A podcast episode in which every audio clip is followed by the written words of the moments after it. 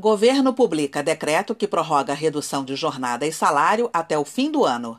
A prorrogação era um pleito da Firjan, formalizado pelas confederações empresariais no Conselho Nacional do Trabalho. Confira como renovar os prazos dos acordos com os trabalhadores, que agora podem durar até o dia 31 de dezembro desse ano. Acesse o link neste boletim e leia mais no site da Firjan.